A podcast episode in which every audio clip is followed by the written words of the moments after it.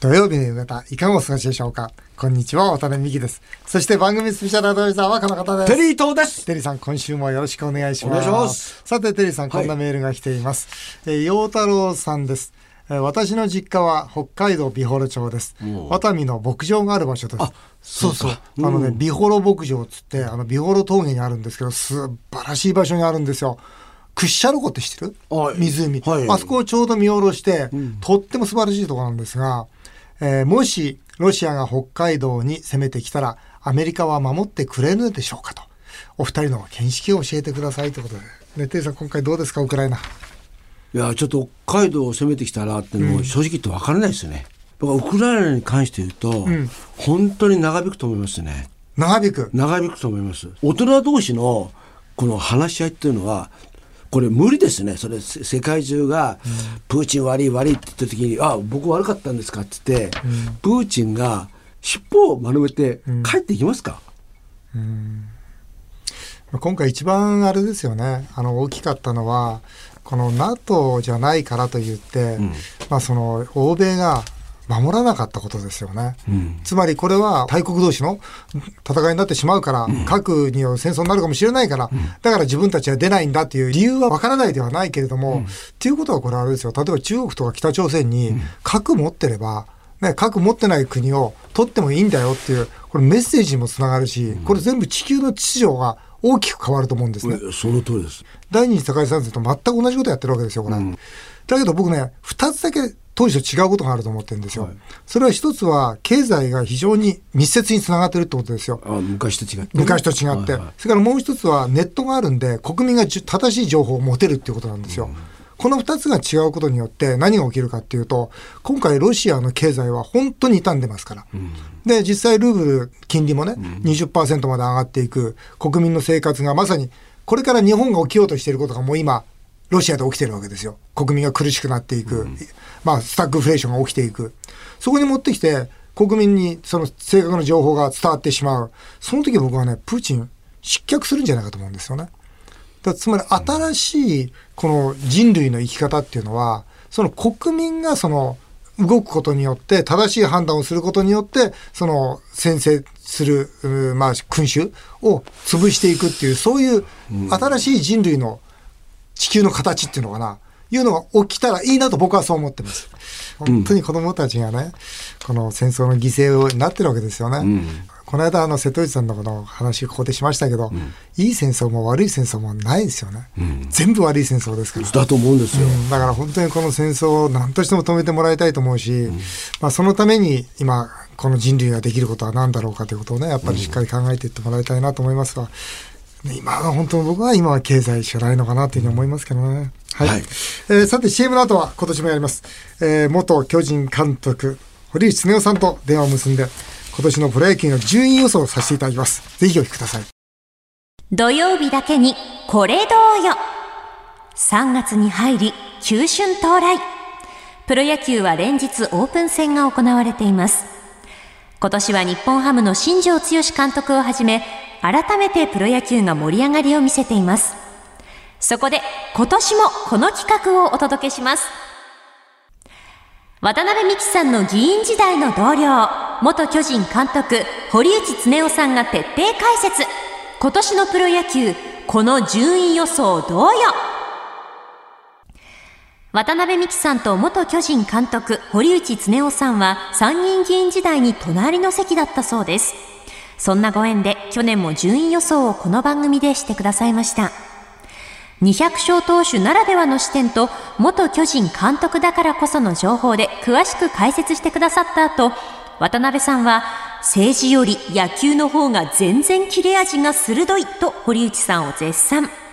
そこで今年も堀内さんに順位予想をしていただきます。ということで、今年もプロ野球開幕が近づいてきました。そうですえー私の議員時代、えー国会隣の席だったんですよ。隣の席。そうなんだそうなんです。いつも野球の話をしていました。えー元巨人監督、堀内恒夫さんと電話を結んで、今年の順位予想を伺いたいと思います。それでは電話つながっています。堀内さん、もしもし。はい。いどうもご無沙汰しております。やいや、こちらこそご無沙汰しております。お元気ですか？はい、なんとか元気ですよ。えーえーまず、いろんなこと聞か聞きたいんですが、はいあの、最初にですね、あの、日ハムの新庄監督、えね、大変注目を集めてますが、はいまず堀内さん、新庄さんどう見てますか？うーん、あの、いろいろね、話題を振りまいてくれてね、はい。えー野球界、非常に楽しいかなっていう感じはします。まあそうだね。いろんな人が注目してるよね。ただ勝ってほしくない勝ってほしくないの。あまりね、こう、なんていうんですかね、いろいろなことをやりすぎちゃうと、うん。野球の本質の流れが変わっちゃうんですよ。なるほどね。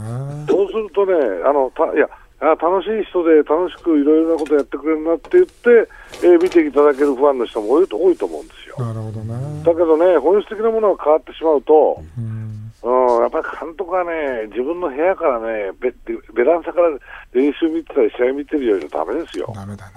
ああいや、堀内さんってね、国会で隣にいるから分かるんだけど、真面目なんですよ。真面目な の。本当真面目なの。このやっぱり今のコメント出てますよね。テリーさんどうですか？新庄監督。いや僕はもう若く知ってますよ若く知ってるものの捉え方が僕はあの実は、まあふ堀内さんに怒られるかもわかんないんですけど、長嶋さんに思考回路はどっか似てるような気がするんですよ。だからネガティブっていうか大変な時にねた僕はあの実は勝った時よりも新庄監督が負けた時にどういうコメントを出すか、そこを楽しみにしてるんですよ。あこういう大変な時にこういうなんかなんかネバーギップの発言をしてくれるんだなってなるほどね。そこをちょっと楽しみにしてますね。なるほどねはい。えーでは早速順位予想。お願いします堀内さんよろしくお願いします。まず、はいセリーグからお願いいたします。えー、セ・リーグはもう、あの私ももう巨人一筋ですから、巨人を1位にしていただきたいなと。これはもう私の希望ですか？予想じゃなくて希望です希望だよね。希望です、希望です。はいそうだ1位巨人これはもう、巨人の1位っていうのは希望です。はい。それと次が TS、阪神とはい。ヤクルト。おー2位が？阪2神位。が僕は阪神だと思うんですよ。2位が阪神。うん、で今年でただね、監督が今年で終わりだよ終わりですねって言って、はいはい。えー出て行って、うん。その結果を僕は楽しみにしてるんですよ。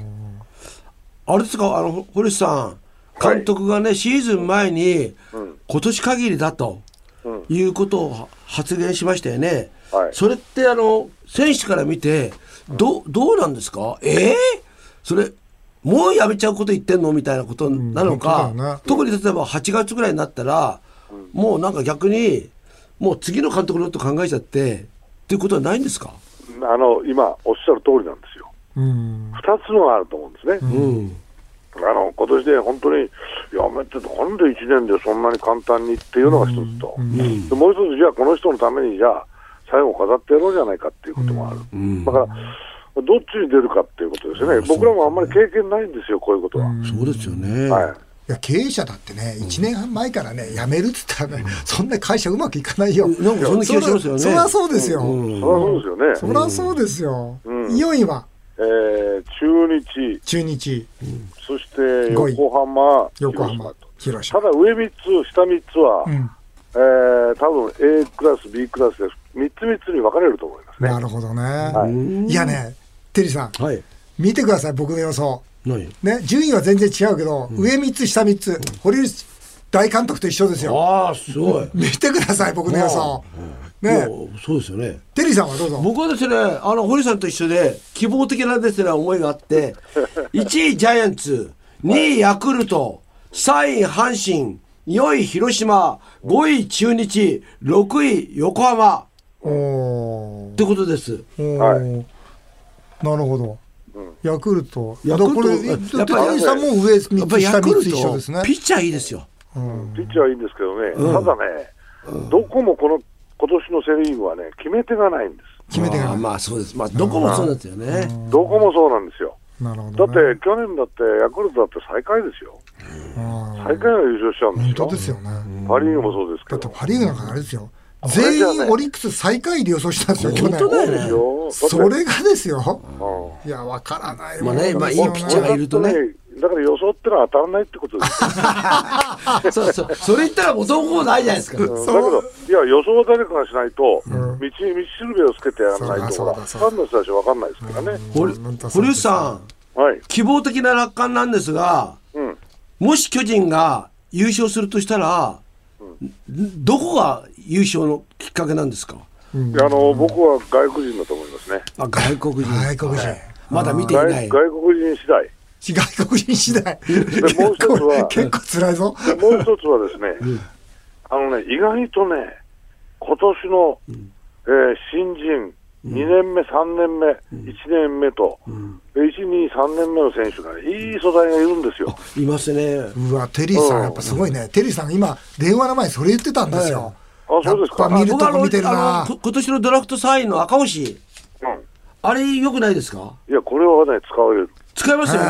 すごい使った方がいい。これは。あもうあのコントロール抜群だし表情がもうなんかね、うん。一切顔出してませんね。喜そうなんですよ。怒哀楽を。へえ。でこれね、僕ね、このピッチャー一番ね、早く使えると思いましたね。やっぱりそうだね。えー他のね、あの、大勢とか山崎とかね、うん山田とか直江とかいろいろいますけどね、うんこのピッチャーはね、まだもう一つ、うんあるんですよ。何か足りないっていうのは。うん。だからもう少し寝かした方がいいかなと思うんですけどね。ただ今、巨人の先発陣見てますとうね、んそんなに頭数いないんですよ。いや全然いないですよねうん、だからこういう人たちが出てきて活躍することが少し、えー桑田ピッチングコーチが見えたかなっていう気がするんですよ。なるほどね。あとあの松井さんの55番をあの背負った秋広うん、はどうですか？いいんですよ、いいんですけどね、もうまだまだ。ね、器用すぎるんですよ。わあそうなんだ。うん、あの不器用にね、うん。不器用にもう長打を狙ってね、振ってくれるぐらいのね、不器用さがあっていいと思うんですよ。なるほどねだけどね、彼はね、器用でね、どんと高めのボールでも低めのボールでもレフトへ打ったり、レライトへ引っ張ったりね、うん。あのね、当てるのが上手すぎるんです、逆に。うんそうなんだね身長も2メートルぐらいあってねそうなんですよ。だから、あの上背を生かしたり、体を生かせばね、もっとボールは飛ぶと思うんですよ。なるほどね。器用すぎるとね、こじんまりまとまっちゃうね。うん。そうなうんですよ。ん、なるほどね、はい。あ僕のセ・リーグの予想もじゃあ一応言わせていただきます、はい。ヤクルト、阪神、巨人、広島、中日、横浜という形で、1位はヤクルトでということで予想,、予想させていただきました。可能。性ありますよね。えー、続まあ、あいて、りますけど、はい。ありますけど、じゃあヤクルトが連覇しますかって聞かれたら、僕はまあ連覇は難しいからな30%から40%ぐらいじゃないでしょうかね、なん。て答えるんじゃないですか。なるほどね。はいじゃあ次、堀内さん、パ・リーグ行きましょパ・リーグ、う。はい、今度はね、パ・リーグはやっぱりオリックスすごいですね。オリックス、だけどね、僕は今年ロッテ勝たせてやりたい。ロッテ、うん。うん、堀内さんの場合、あれ希望が多いね、勝たしてやりたい。すごい、すごい、だって、あれですから、ということは1位1位ロッテ。そう、はい、2位は？2位がオリックス、オリックス、おはい。ソフトバンク、ソフトバンク、はああそうすると次が西武、日ハム、楽天。西武、日ハム、楽天。いああそうですか。いや、去年僕、楽天トップにしたんですよ。うん。そしたら、こけちゃいましてね。うん。オリックスで、テリーさんの予想は？僕はですね一実は1位楽天です。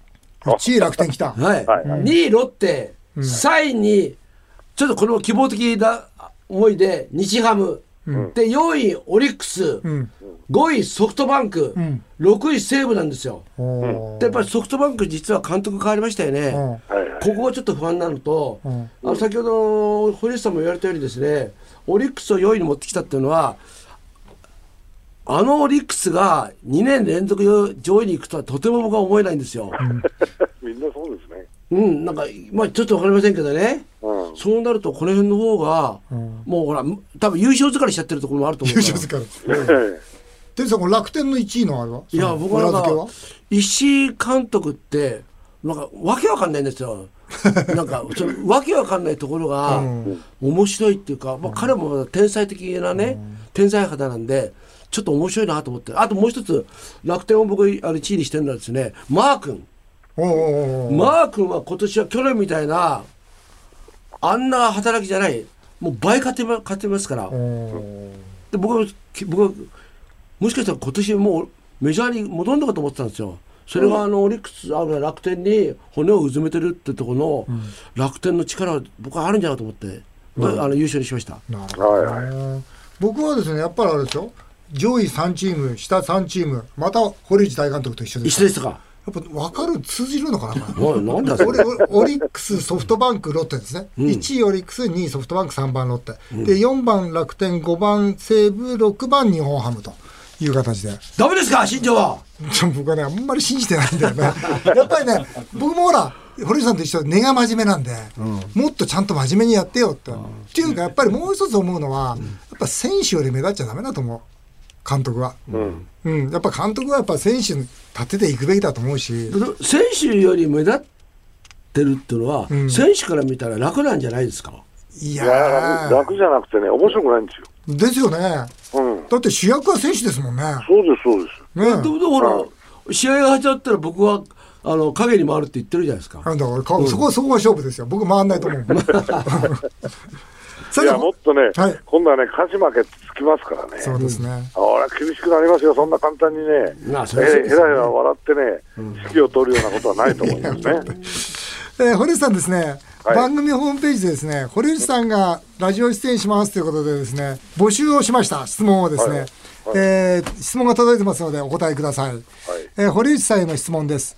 えー川崎市巨人ファンの松本さんという方です。原監督の続投が決まり、元木、阿部、桑田の3人のコーチが次の監督候補だと言われています。堀内さんは次の巨人の監督は誰だと思いますか？巨人の監督にとって一番重要な資質とは何ですか？はい、堀内さん。難しいですね。難しい。これも簡単な質問しませんよ。はい。うん、だけどね、あの、名前は上がってますけどね、はい。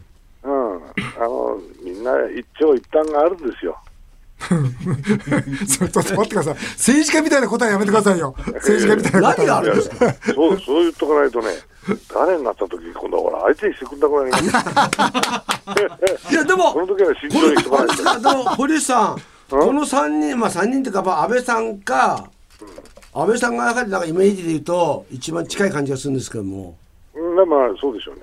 ねいや、そのために辞めさせたんだから。うん。そうですよね。そうですよ。だってまだ彼はできたはずですよ。だけども、やっぱりその、指導者のとしてのね、資質をやっぱり作らなきゃいけないっていうんで、え現役を上がって、なるほど。で、今、一生懸命勉強してるわけですよ。うん。あとの二人は癖があるから、ちょっと面倒くさいですね。面白い。え巨人の監督にとって一番重要な資質って何ですか？いや、やっぱりあれですよ、統率力ですよ。統率力。これだけのスター軍団をね、うん。やっぱり統率していく力がないと、うんなかなかね、うん。じゃああんた現役で何やってたのって言われちゃいますから。ああ、なるほど。ああうんやっぱり監督ってあれですか？現役時代の実績って大きいですか？大きいですよ、それは教える方もそうですよ。うん。だからある程度ないとね、うん。選手が自分よりか実績があったらね、それはやりにくいですよ。なるほどね。まあ、そねれだから今今の菅野君みたいなピッチャーがいたらうね、ん。えー桑田だから抑えられるけど、うん。他じゃ抑えきれないでしょ。うん。なるほど。俺のは、なね、勝ってるじゃねえかって言われたら終わりだもんね、それね。それはそうですよ、あんた何してんのって言われちゃいますからね。世田谷区の斉藤さんからです、オフシーズンの巨人を見ると今年も目立った補強もなく、やや心配していますと、堀内さんが巨人の監督兼 GM なら今他球団から欲しい選手はどなたですかという質問が来てます、えー今はね、まだ取れ取れる時期ではないんですね。はい。これから始まらないと、はい。6月ぐらいまで取れるんですけどね。えー、と僕はピッチャー欲しいんですけどね、はい。でもなかなかトレードってのはね、自分も痛むんですよ。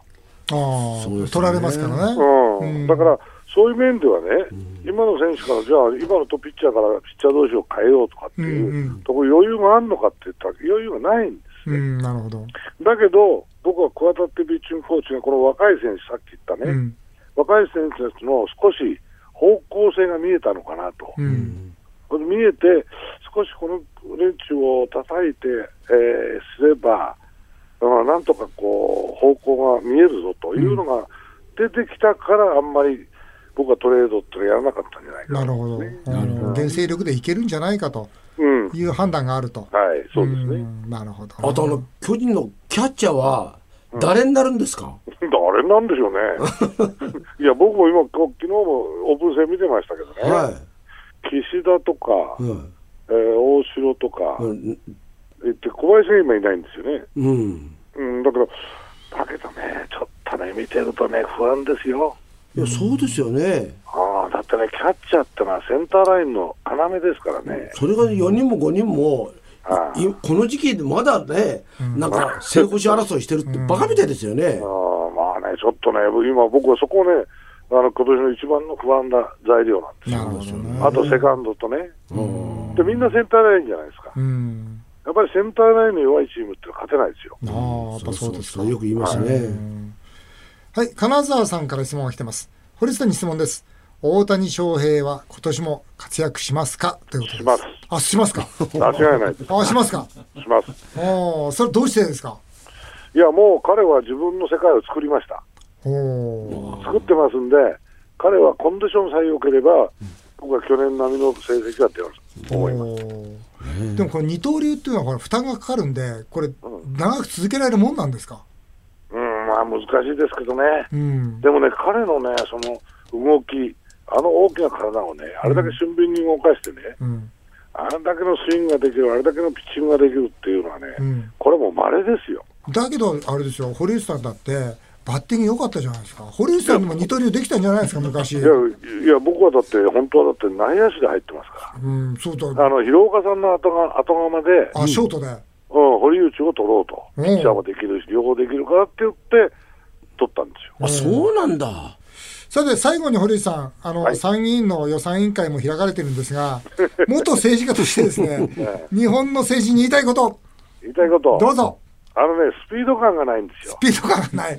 本当ね、数を踏んでいかなきゃいけないってのは僕らも分かってましたけども、うん、ね、我々一緒にやってましたから、はい。ああリーダーシップ発揮してね、うんどんどんどんどんね、あの前に進めていかないと、うん常に後手後手になるんですうん、うよね。ん、うん。早くやりなさい。なるほど。ね、手続きばっかりですもんね、堀内さそうんなんでねす。よね。疲れちゃったですよね、あの手続きがは。うん本違当う世界で活躍した人が政治の世界へ行くと、きっとそこのなんかジレンマを感じるあんですよね。まりにも手続き、ねもう本当に江戸城かと思いましたから、うんなんでこんなにね、1から10までやるのか本当ですよねそんなどっか抜けよって言うんですよね。堀内さん、当時もっと言ってほしかったです。わかいやいや、もうしもう一回やればやってたかもしれないですね。りました。堀内さん、ありがとうございました。いえいえはいまたよろしくお願いします。はいはい、楽しい放送ありがとうございました。はいはい、感謝しどうもます。失礼いたします。でも堀内さん面白いよね。面白いうんあのはっきり言うと政治家の時よりもかなりはっきり喋ってますよ。国会の時はこんなにはっきり喋れなかったです。だからやっぱりしがらみもあるしね い。ろいろあるからね。遠慮してたから。それがそうんえー以上今回は堀内恒夫さんと電話を結んで今年のプロ野球の順位予想を伺いました日本放送渡辺美希5年後の夢を語ろうこの番組ではリスナーの皆さんのメールをお待ちしておりますメールアドレスは夢 5-1242.com 夢 5-1242.com お送りしてきました。日本放送渡辺美希5年後の夢を語ろう。また来週のこのお時間にお会いしましょう。お相手は渡辺美希でした。あなたの夢が叶えますように。